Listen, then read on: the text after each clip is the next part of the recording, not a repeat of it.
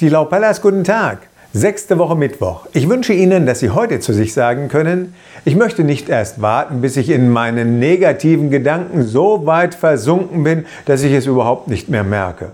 Ich möchte schon beim kleinsten Ansatz von destruktiven Gedanken und Gefühlen Schluss machen und mich wieder konstruktiven Gedanken widmen.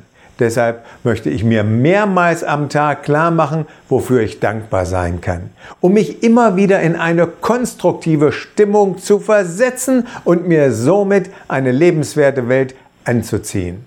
Es geht mir nicht darum, negative Gefühle zu unterdrücken, sondern darum, sie nicht zu schüren. Mir wird klar, mit meinen Gedanken, Gefühlen und Vorstellungsbildern ziehe ich mir meine Lebensumstände an. Tschüss, bis morgen.